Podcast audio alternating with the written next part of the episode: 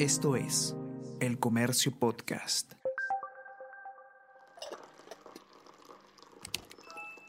Hola, hola, ¿cómo están? Buenos días, espero que hayan amanecido bien. Está con ustedes Ariana Lira y hoy tenemos... Tenemos que hablar.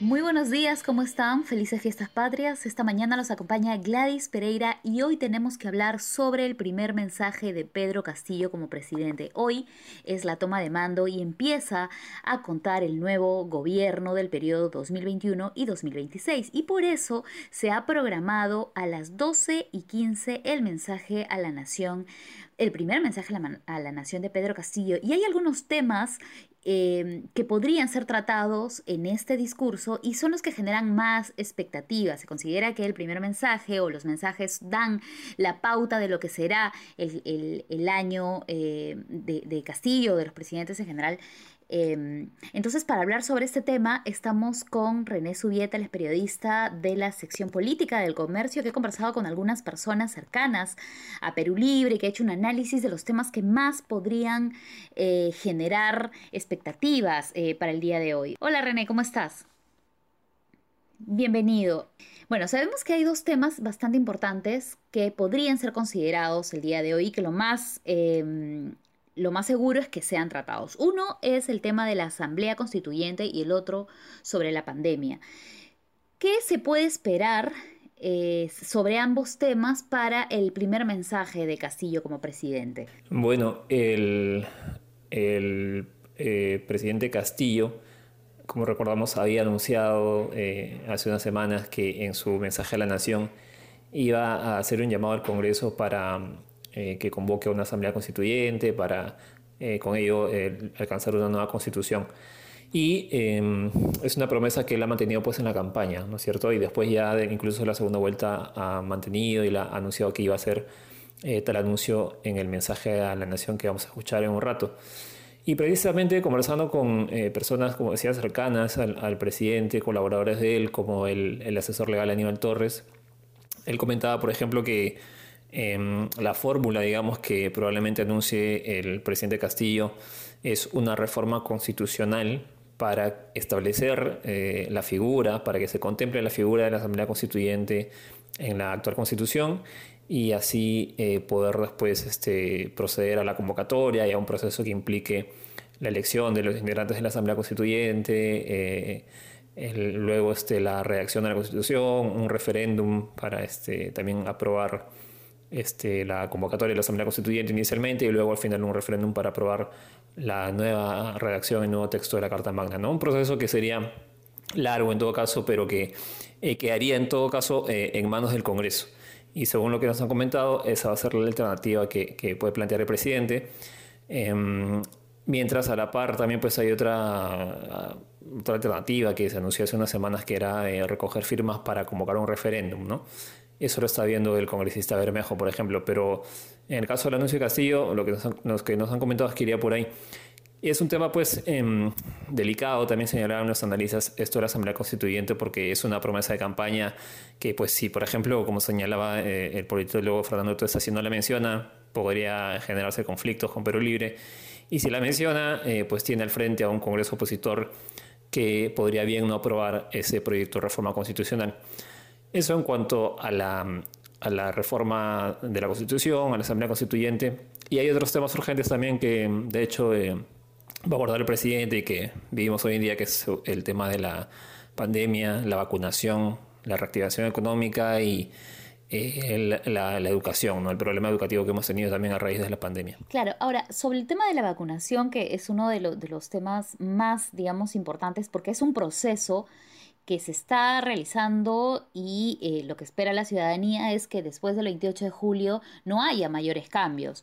Sobre ese punto, eh, ¿cuáles han sido los últimos, eh, las últimas declaraciones de Castillo, de las personas vinculadas al sector salud que podrían eh, encabezar el Ministerio de Salud? Por ejemplo, Hernando Ceballos, quien ha sido voceado como posible ministro de, del, primer gabinete de Castillo en, en salud.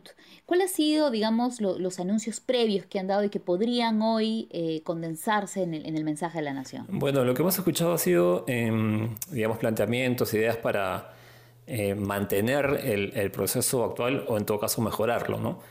Pero em, en términos generales, no este, algún planteamiento concreto, quizás se, hacer, no sé, más vacunatones, este, cómo acelerar quizás la compra de más vacunas.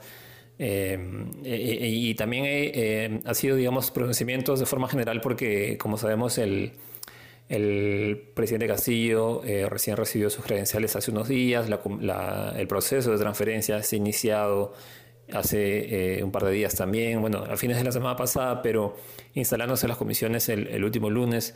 Entonces, entiendo que recién están poniéndose al tanto del estado de las cosas, del estado de la cuestión, como se dice. Eh, por lo que no ha habido pues mayor precisión respecto a lo que es este el proceso de vacunación. Pero entendemos que, mm, como también han señalado eh, analistas, que un buen mensaje sería mantener lo que se está haciendo en el momento o en todo caso hacer anuncios que impliquen mejora, ¿no?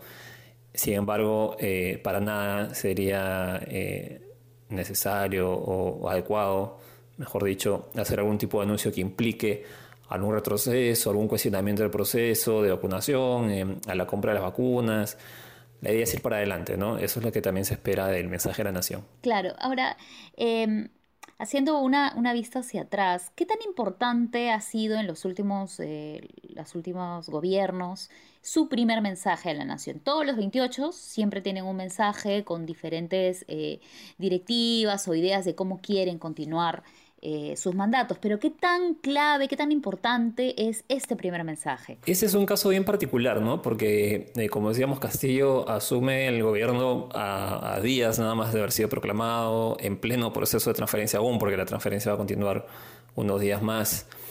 Así que, eh, como señalaban analistas y lo, y lo, comentábamos en la nota, este es un primer mensaje bien particular e importante porque va a ser, digamos, el primer discurso en donde eh, se va a poder medir, el, como decía el analista Fernando Gómez, el, temple, el liderazgo que va a marcar Pedro Castillo en su gobierno, eh, cuáles son las medidas urgentes que él va a plantear respecto a la situación de la pandemia, a la problemática de la educación. Se espera también de eso bastante él considerando que es un docente y que en su discurso político electoral ha dicho que conoce esa problemática. Em, respecto al tema de la, eh, la reactivación económica también para lo cual eh, quizás sería eh, importante que en el mensaje se pueda conocer, eh, si es que antes no se sabía quién podría ser su ministro de Economía, quién podría ser el jefe de su gabinete, porque hasta ayer no había mayor precisión al respecto, solo que hoy en la tarde a las 4.30 va a ser la juramentación. Entonces es un, mensaje clave em, para marcar el derrotero de la gestión de Castillo, al menos en el corto plazo, ¿no? en el primer año de, su gobierno para saber cuál va a ser la actuación que va a tener en, cuanto a temas claves eh, y también respecto a la estabilidad democrática, la gobernabilidad, considerando que tiene un Congreso con mayoría opositora y que viene de tener un primer revés político, digamos, luego de que la oposición ganara la elección para la mesa directiva del Congreso y la lista de Perú Libre eh, se quedara eh, rezagada. en principio, en realidad, ni siquiera participara ¿no? por, por unos problemas con, el, con las normas de reglamento del Congreso. Así que em, es un, mensaje, a comparación creo yo de los anteriores, em, mucho más clave considerando el contexto en el que estamos. ¿no? claro. Ahora, em, el tema también de que la transferencia y la proclamación ha sido por hace muy pocos días, no llegamos a, 28 de julio sin tener claro, como mencionabas, quién va a ser el, presidente del de, em, Consejo de Ministros, quiénes van a ser los ministros de los sectores tal vez más claves como economía y salud. En otros, en otros casos, con los anteriores gobiernos, Em, ya se conocía desde antes quiénes eran estas personas que iban a ocupar los puestos claves.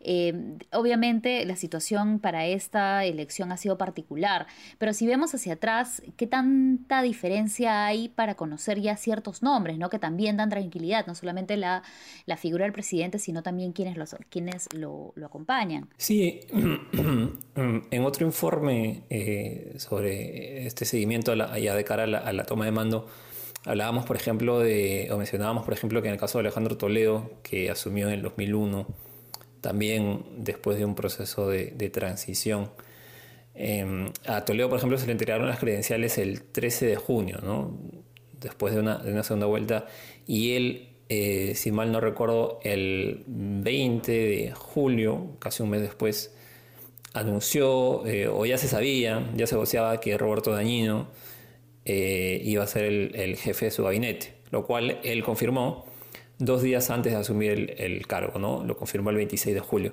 En el caso de Alan García, eh, tuvo como su primer jefe de gabinete a Jorge del Castillo, una persona muy cercana a él y este líder también, uno de los líderes del Partido Prista.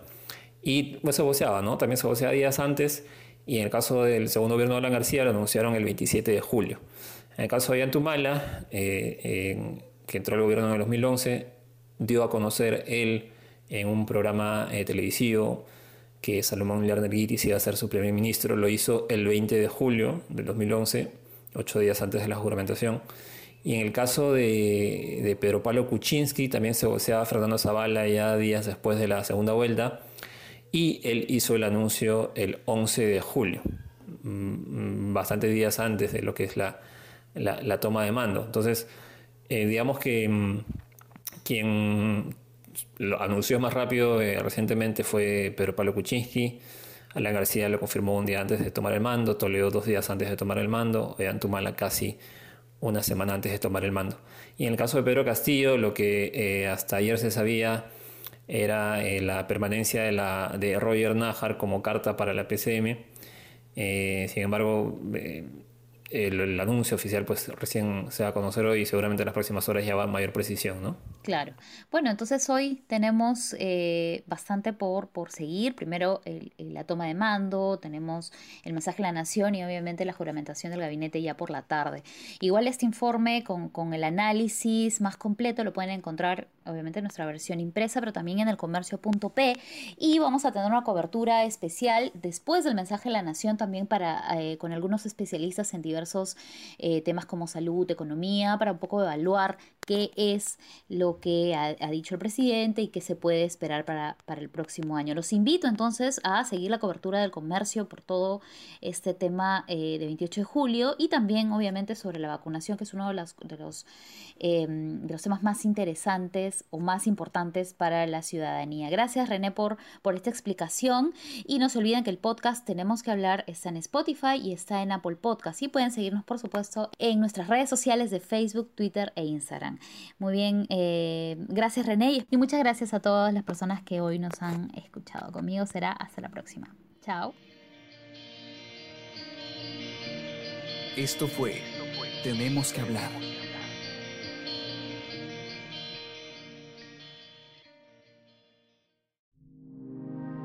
El Comercio Podcast.